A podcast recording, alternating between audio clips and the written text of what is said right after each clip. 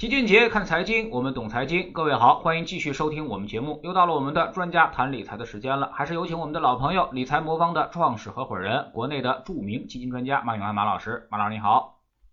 你好，曹老师。呃，大家好，我是理财魔方马永安。嗯，我们看到啊，这个最近的一条新闻啊，这个首批科创板五零 ETF 正式获批啊，九月十一号啊，这个五零 ETF 正式拿到了这个证监会的一个批文啊，那么也就意味着啊，那么。可能我们就能够在市场中买到这个这个创业这个科创板的五零 ETF 指数基金了啊。那么创科创板呢也将迎来这个指数的这个被动投资时代啊。那么马老师今天呢我们来聊聊这个科创板到底该怎么投资啊。第一个问题就是您觉得现在科创板是时候进行配置了吗？呃，坦白的说啊，它是个市场热点，如果你是想去追一追热点的话，现在可以去尝试一下。不过呢。大家都知道这个新新上来的东西呢，我们监管机构一般都比较在意啊，所以呃刚刚开始的这个科创板呢，咱们不是说那个呃指数基金啊，说我们说的是现在上来的这些科创板的股票，那这些股票呢，现在其实还是经过了千挑万选和各种审视的，嗯，好处呢就是不坏啊，但是坏处呢是不好，这个话就是要绕口，什么叫不坏呢？就是因为。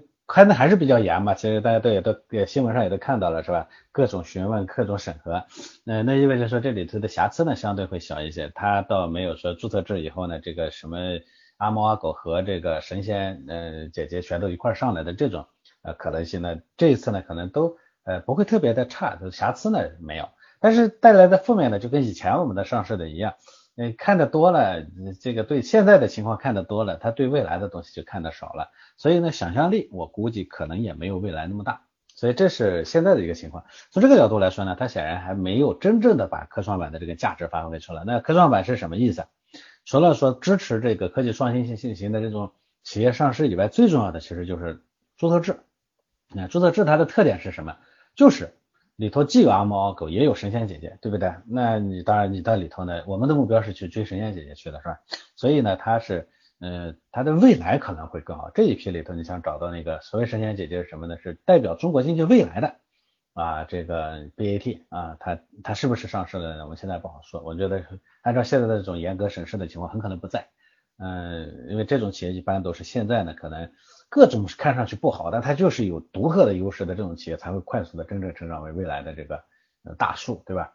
呃，所以可以去参与一下，但是呢，这个阶段呢不要抱太大的幻想。但是呢，科创板它的好处也是因为注册制，所以未来呢很多这种代表未来的现在看上去一般般，但是成长性特别好的那种企业呢就会就会就就会来。所以我觉得这是我对它的当下的一个定位，嗯。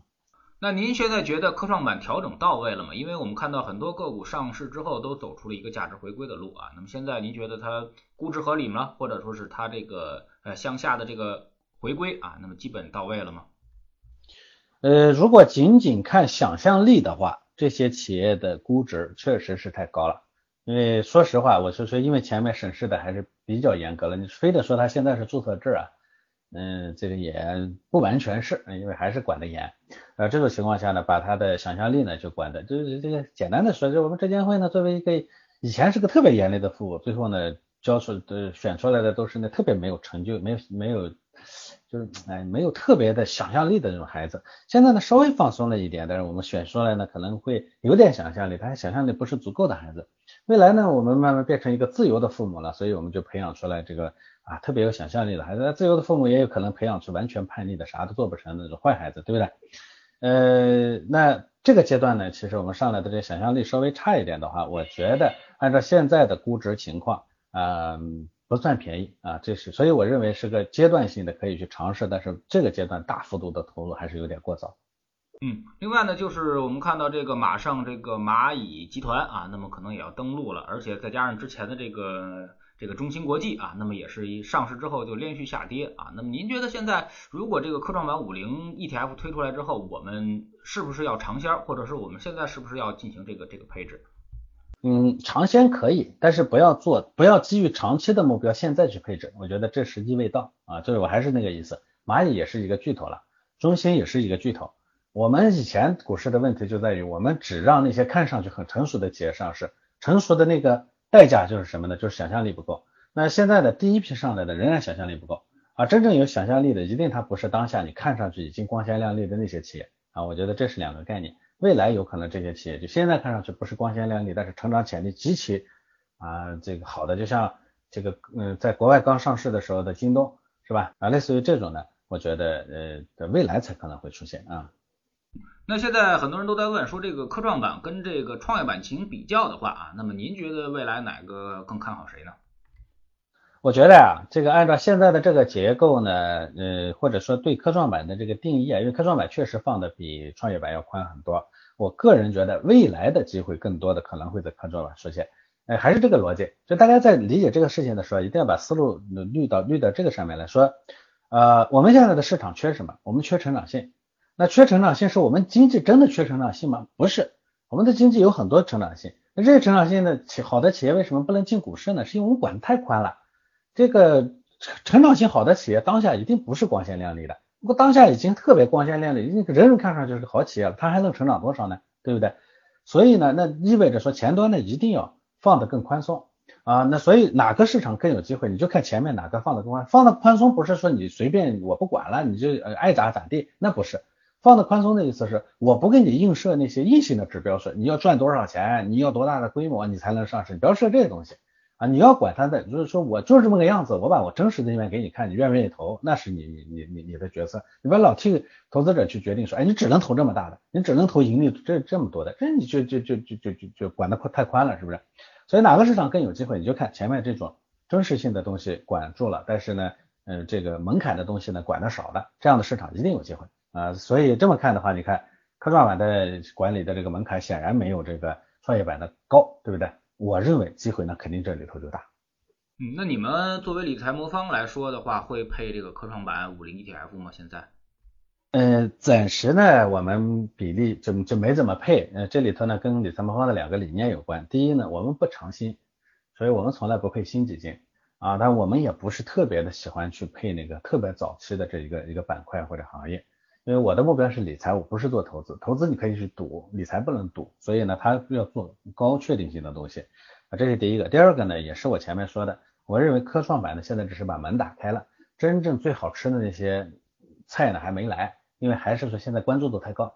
等到关注度下来以后，那些菜才真正悄没声的可能就上来了。你我一定你你这么你这么看，回过十年以后你回头看科创板里头的明星。一定是敲门声上去的，它绝对不是今天大张旗鼓上去那些，也不是在证监会的千挑万选下给你选出来的那些，绝对不是。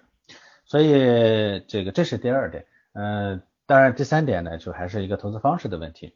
呃，我们的这个有可能啊，时机适当的情况下，我们会配一点这个 ETF，因为 ETF 它后面是指数基金，指数有个好处啊，就是它不停的去。调换是吧？现在不太好，过一段时间慢慢新的更有利的是进来以后呢，慢慢会调换进去。那所以等到这个 ETF 出来以后呢，我们有可能会慢慢的一点一点的配尝试一点。暂时反正没有这个这个这个想法。我一切的目标还是稳定为主。但对个人来说，你可以去尝尝鲜啊，但是这个尝鲜呢，确实也是风险是蛮大的啊。嗯，但是面对这种尝鲜的事儿，其实投资者还是很感兴趣的啊。那么。呃，而且在这个尝鲜的过程当中呢，也踩了不少坑啊。那么马老师能觉得这种是什么一个投资心理呢？就是为什么我们那么爱这个尝试这种呃新鲜的事物呢？呃，其实这个问题呢，其实就是这一段时间我想要给各位说的啊。呃，最近一段时间呢，很多人过度去关注行情如何，但是忽略了自己的操作正确与否。这个我觉得是，反正市场只要热起来，人总会这样啊，这可以理解。但是这个呃，它是不对的啊，这个咱们要明确。因为不论行情怎么样，成熟的投资者基本总能赚到钱。即使行情再好，如果你不会操作呢，你最后是赔钱的。这个我觉得是个基本的理念啊，大家应该认知到的。在这种行情下呢，它的声音就很多，嗯，有很多人会利用用户的这种不成熟的心理，那最后往往呢是你的钱就成了他的业绩了。嗯，我们是做了六年了，我服务了超过一百二十万的用户，我们大概百分之九十三的用户是在赚到钱的。我靠的不但不是产品，咱们方的客户你可以看到我们后面的产品。呃，经常变来变去，甚至有些产品，那你短期里头看上去还业绩不佳，我们不是靠的这个，我们更多的就是把这样的一些适合需求的这种产品把它捏起来。我们更重要的是，我们靠的是把握的用户心理，啊，就是帮助客户来正确操作，这样的话呢，最终才能挣到钱。所以这是我们的一个呃基本的逻辑。所以结合我自己的投资经验和所接触到的用户啊，我觉得有一些点呢，大家应该呃要牢记的，就是嗯。嗯，操作里头呢，往往会有一些错误的心态嗯，这个这种心态呢，最终或这种心态或者认知啊，往往最后会让我们赔了钱。这一点上，我们自己呢要照章对对镜子看，说我可能会在里头有什么样的一些操作是有问题的。我总结了一下，这个呃理财里头呢，大家经常会犯的一些呃心态上的错误或者是方式上的错误是什么？第一个呢，我们管它叫后视镜效应，就只看过去不看未来，或者认为过去呢代表着未来。我举几个例子啊，你比如说大家都去买茅台是吧？呃，说这个这个，嗯，这个这个才不爱听啊，呃，确实其实是典型的后视镜效应。你再比如说，我之前提到我们那个理财魔方的的那个大牛啊，就是我们我们的吉祥物是吧？买黄金赔了几十万，前段时间说说他当年如果不卖的话，现在就能赚多少？这其实也是一种后视镜效应。后视镜效应呢，它操作上一个呢就是跟风，一个心态上呢就是马后炮。说到底呢，就是只看过去不看未来。那什么是看未来呢？刚才提到的科创板。你你看我在里头提到说，嗯什么时候有可能会有一些代表明天的企业上来，这就是未来。嗯，但是每一次赔了以后呢，去总结自己在哪里踩坑，下次不要再犯同样的错误，这也是看未来。再往大了说，说投资理理财的意识的不断完善，它是未来，是吧？我有个朋友呢，公司很多高管年薪百万啊，但是用于个人投资的就就就就十几万啊，很少。很多人中国人在对于呃投资的这个整体认知上，其实有很大缺口的。那以前有钱的人去买房子是吧？没钱的人全都是银行保本啊。但是国外大家都知道不是这样哈。以后呢，公募基金会是投资中的最重要的理财必需品。所以我之前做那个理财魔方目的也是这样。呃，这其实是一种一种一种效应。所以如果你现在有了理财意识呢，那你的思维就比别人要迈了一步。呃，但是没必要急着去赚大钱。如果没有的话，你还在看昨天的那种理财方式，那你就是哎，就是叫后视镜效应，这是一种。第二种效应呢，叫光晕效应，或者有个说法叫窄孔效应，就是他看问题呢，只从一个最关注的视角去观察，比如说只看业绩，呃，但是不看后面的风险啊，或者只看风险，不不看风险带来的好处，啊，这个听起来很简单啊，好像有点，但是有点抽象哈，呃呃，我我给大家用我们这个那个智能组合来帮助大家理解一下这个概念，就是我们是既看到了业绩，又看了风险，你比如说我从四月份开始呢，把 A 股配置加到四十以上。有好多投资者说，哎，是牛市了，市场好的成这样，你还不往上去加？你看最近调整下来，大家都立刻理解了。你冲上去又掉下来的这个过程中，你冲上去是人家涨起来你再冲进去，掉下来的时候呢是跌下来你才跑出来。好，估计很多人又赔钱了，对不对？那为什么我控制在百分之四十？这就是看到收益也看到风险，对不对？嗯，我前面提到说，我们对于用户的心理把握精准，这其实就是证据啊。就你要你要你要把握市场，你也得把握用户的心理，你得帮助他赚到钱，你不能光说忽悠人家。哎，好，我都输进去，哎，不好的他都跑，这就是典典型的叫窄孔效应，看问题看一个点。第三个效应呢，叫群集效应或者羊群效应，这个很多人都听过啊，就是跟热门是吧？嗯，原来有个说法叫杀猪盘是吧？其实本质上就是利用的是这个这个心理。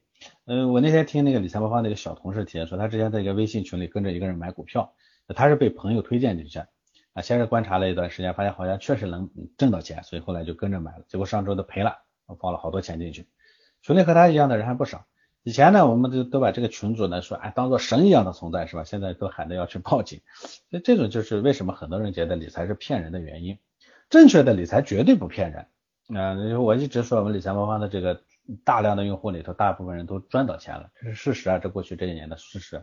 前段时间我们做了广告啊，我在我们在电梯里做了一个广告，结果呢触动了咱们这个这个咱咱们的朝阳大妈，嗯，去说，哎，他们那个上面说他们有百分之九十四点几的人盈利了，肯定是假的，嗯，报到工商那儿去了，工商跑过来查查半天，说把我们的数据库都调出来看了半天，说，哎，这数据好像还是真的。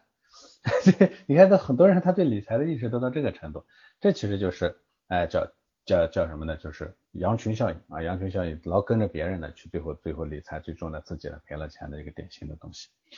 呃，第四种呢叫优等生或者叫窃喜效应啊，就是人总希望捡漏，哎，所以呢这个理财的时候呢总是说，呦这个嗯嗯这个这个这个我想的跟你想的不一样，你看他跟前面那个又对过来了，理财这个东西既不能。完全跟着别人跑，但是又不能说，哎，我这个我要可要可跟你们做个不一样的，特别的不一样，最终呢有可能也会出问题。这个优等生效应。第五呢叫近视效应，就只关注短期的表现，越近的表现影响越大。你看有很多人呢看那个股票的时候，他从来不看那个股票前面的赔了多少，只看说，哎呀，最近它涨了一倍呀，那个天山生物最近涨了多少多少，你没看它前面啊，对不对？越靠近的记忆力越越清晰，越远的记忆力越就越差啊。这个呢叫近视效应。还有一种效应叫刻舟求剑效应，就是总是简单的希望那个历史会重复，历史是重复的，但是重复的是后面的规律，它不一定是表象。我记得以前好有老有人画浪，哎，这个股票呢，你看从前走了几浪，现在这个呢，它还会走几浪，这叫简单的就刻舟求剑。你觉得几浪是原什么原因导致的？那个表象不一定会重复，后面的原因可能才会重复，是吧？还有一种呢叫求神心理啊，总觉得这个市市场上有一些大神是吧，能帮助自己，嗯，所以看到哪个都觉得，我就觉得很有意思。我们客户群里头呢，那总有几个大神，大神今天说啊，我觉得要投什么，说两次说中了，你马上就会有人说，很有大神，你告诉我我下面应该怎么干？我说你这个找找神也找的太快了。那个大神呢，一共就就就投了不到，就就这次牛市起来以后呢，一共投了不到半年，说了蒙对了两次以后，马上就变成大神了。其实他自己也知道，他如果理性的想，他自己也知道不应该相信，但是呢，他就忍不住自己呢，他就看人家说两次，他就相信，这叫求神心理啊。嗯，所以咱们通常就做股票的人经常问隔壁的股神是吧？还有人呢，就是交易所门口那个牛啊，是吧？原来证监会门口那个牛呢，怎么摆一摆，很多人就很在意是吧？这其实本质上都是一种求神效应啊，自己的能力不够，期望的把希望寄托的有一个神仙能解决自己的理财上，这些呢基本上是我总结出来的，大多数人投资人身上变得变与会一些错误的心态，所以肖老师前面问说大家为什么愿意那么追星，为愿又愿意做这个做那个，我们投资里头其实有很多有趣的这种心理效应，很多现象都能在这里头找到答案，嗯。嗯，那么对于这些这个我们说叫人性中的弱点啊，那么马老师你有什么好的办法能够帮我们避免啊这些人性中与生俱来带来的这些人性弱点？呃，我觉得首先我们要认识到两点，因为说呃这这些认识就是人的这种呃呃这种这种心理上的这种误区啊，它是正常的，我们不是说笑话你，不是笑话我们的投资者。我们自己也会犯这种错误，觉得这都是正常的。首先这个要理解，它本身是基于我们人性的弱点。我们每个人都是人，对不对？我们所有人都有这种弱点。那我们不能完全规避掉这一点，所以呢，我们可以尽量的说，在自己的认知上呢，把这个盲点呢把它消除掉，这是尽量。那么此外呢，就是一个人呢，既然是我们人性的弱点，我们就很难说靠自己完全靠自己去克服它。所以这个时候呢，我觉得就非常有必要，你就去借助一些外部的工具啊、方法，你去你去规避自己的这个有风险。所以我原来一直说，我说我们呢，其实理财魔方这做做客户的心理运营呢，本质上是个拉弹簧的过程。我可不会完全听着投资者的想法走，这个大家都已经感受到，老客户也完全能感受得到。理财魔方从来不完全向客户妥协，很多时候是有怼客户的行为，当然这个不对啊。但是我们有时候呢，不听客户的。但是很多时候呢，我们又会适当的向客户那边呢有一点点倾斜，那这里头就是个拉弹簧的过程。人呢，人性是没办法的，但是我们可以通过这种呃跟你呢伴随成长的这个过程中，当你我觉得你走的太偏的时候，我适当的把你往回拉一拉；当你呢走的正确的时候，那个时候呢我适当的鼓励鼓励你啊，类似于这样的一个方式呢，最终呢我觉得才能把啊人呢。啊，这个走的啊会更快一些。当然，我觉得基础的模式是我们自己先要建立一个正确的认知。这里头认知呢，我觉得有两点哈，就是首先人本质上都是风险厌恶的，这个是正常的啊。我们大部分人的风险承受能力其实并不高，这一点我们一定要认知。当牛市的时候，你觉得你无所不能，那是一种错误的心态。嗯，牛市的时候，你也要知道你的风险承受能力其实是一般的，所以我们一定要把钱呢分配好。啊，这个比如说你的零花钱，你就不要去做这个呃风险投资。你的稳健的钱，孩子的教育钱、养老钱，你不要去去去去去做做风险太高的投资。剩余的那部分钱，你可以才去做做投资。这个呢，我觉得是我们的第一个正确的认知。第二呢，市场是没有人能准确预知的，一定一定要认知到这一点。我前面说的求生效应里头呢，这其实就是你总觉得有人比你厉害，有人会预知市场，怎么可能啊？对不对？你在生活中见过能预知未来的人吗？你没见过，那资本市场怎么就会有预知未来的人呢？资本市场是靠一群人投票，就作用用钱来投票投出来的，投成什么样？那资本市场的变动跟社会的变动是一样的，你不知道这个社会未来会怎么变，你你你怎么会知道这个资本市场会怎么变？那本身就是人性在股票市场的一个反射而已。所以呢，不要过于的去把把期望寄托在。哎，我对未来的预期上，这样不可靠。嗯，所以综合这两点呢，我觉得我们需要做的呢是第一点，借助关专业的工具；第二点呢，在钱的这个分配上，一定要把，哎，不应该去赌的那些钱呢，把它分配好，然后投资的那部分钱再选择一个正确的方式，啊，这个是啊我的一个呃基础的建议，所以我特别建议呢，我原来跟我们的客户一直说，在理财魔方做理财呢，你先要建立一个基本的认知，叫一五四，什么叫一五四？啊，这个一分钱一你要有十十你要有十块钱的话，一块钱放在那个活期账户上，随时支付应付随时的那种流动性要求。五四分钱或者呃四块钱或者五块钱呢，放在稳健组合上。稳健组合呢，它它它挣不了大钱，但是收益比银行理财会高一点。这其实就是基础的底线，有这个底线，剩余的钱你再去做那个高风险的投资。这个我觉得是用这样的一个机制。能比较好的修正你的心态，心态好了呢，人犯这种呃心态的错误的这种概率呢，一下就呃降低了啊。我觉得这个是我觉得一个嗯非常重要的方面。我们的那个稳健组合呢，其实收益率是不错的啊。这历史上看呢，近两年呃一年期银行理财呢，大概收益率只有八点四三，我们稳健组合呢大概是十三点二四。那打个比方呢，比如说你两年前放一笔钱在稳健组合，两年过去呢，它不光能抗贬值，给孩子交学费。还能实现一定的升值，嗯，还可可以给孩子一点那个额外的礼物，呃，我们最近优化了这个产品，提升了我们的算法，所以大家可以去尝试一下，好吧？嗯嗯，最后来我们聊聊行情啊，那么最近这个行情有所复苏啊，那么马老师怎么看啊？那么现在这个是不是，而且在这个上周的时候，我们看到沪深三百出现了一个阶段性的一个低量啊，那么马老师怎么看现在的行情？低量之后是不是意味着市场基本上进入一个平稳阶段了？嗯，不好说，所以我觉得长期一定要乐观，短期一定不要过于乐观，这是我现在对这个市场的一个基本的认知。呃，可以看到我们理财魔方最近呢，我的配置里头呢，呃，A 股的比例只有百分之四十二，比上周呢略微调上来了一点，逆着市场调了一点点，就大跌前呢，我们做了一次调仓，略微增了一点点，但是呢，比例也没有上的很高，还是这样的，短期里头风险是存在的，大家一定要理解，呃，这就是牛市第一阶段典型特征。因为它是从量市场，市场从这个板块出来才能进入那个是板块，而且投资者的情绪呢，其实都没有那么稳定。就像上之前稍微调整了一下，所有人都开始担心市场的这个未来，短期短期的担心是对的，但是长期来看呢，它有可能就是错的。所以这个呢，我就是第一阶段的呃特点。那么只要这种心态存在和这种环境存在，那短这市场的波动啊，就会是非常正常的一件事情。它要需要通过这个波动呢来夯实。基础，呃，从外部的环境来看呢，这确实我们的这个呃流动性宽松的这一点呢，是在逐步的收收回去。你看我们的这次 M 二的这个增速呢继续下滑，对吧？然后呢，这个虽然说这一次的社融呢是超预期，但这里头呢主要是政府债券这部分的增加，对吧？所以呢，流动性环境就特别宽松的那个环境呢，正在逐步的收窄，回到一个比较正常的相对宽松的这个状态上来。企业的盈利呢，虽然我们最近的这个经济复苏的情况确实是不错啊，这个经济复苏，我原来跟齐老师做节目的时候交流过哈，就我们的制造业复苏最快，但是我们的消费呢复苏的慢。大家都知道，经济要循环起来，造出来卖出去，这才能算一个完整的循环。那光生产，如果消费起不来的话，我们的经济增恢复呢是不稳定的。但是最近呢，其实这个我们能看到，刚刚八月份公布的这个 CPI 里头啊，公布的这个啊 CPI 里头呢，这个。住宅租房子的价格终于开始回升了，从这个很长已经停下滑了很长时间了，终于开始回升了。呃，各种消费呀、各种交通啊等等的支出呢，这个这个价格呢也在增加。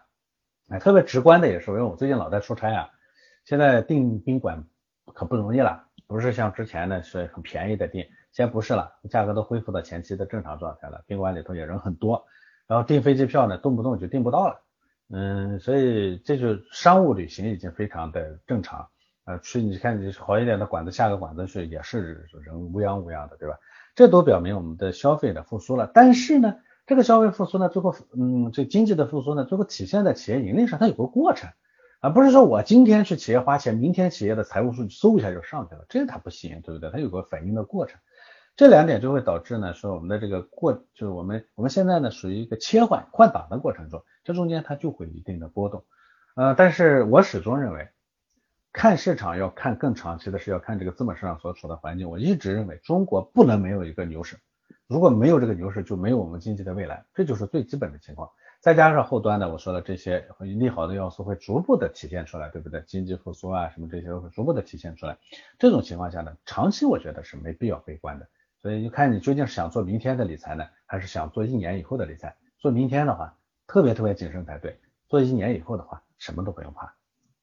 好，非常感谢马老师今天再次做客我们节目啊，跟我们聊了这个科创板，也聊了现在的这个尝鲜啊，或者是这种投资心态啊。那么其实呢，我们还是应该把心态放平稳啊。那么因为市场的波动呢，其实啊它是随时随地都有波动的，而且有人做过统计啊，说这个基金啊百分之八十的时间都是在回撤或者说是波动之中啊，那么只有百分之二十的时间是在上涨的。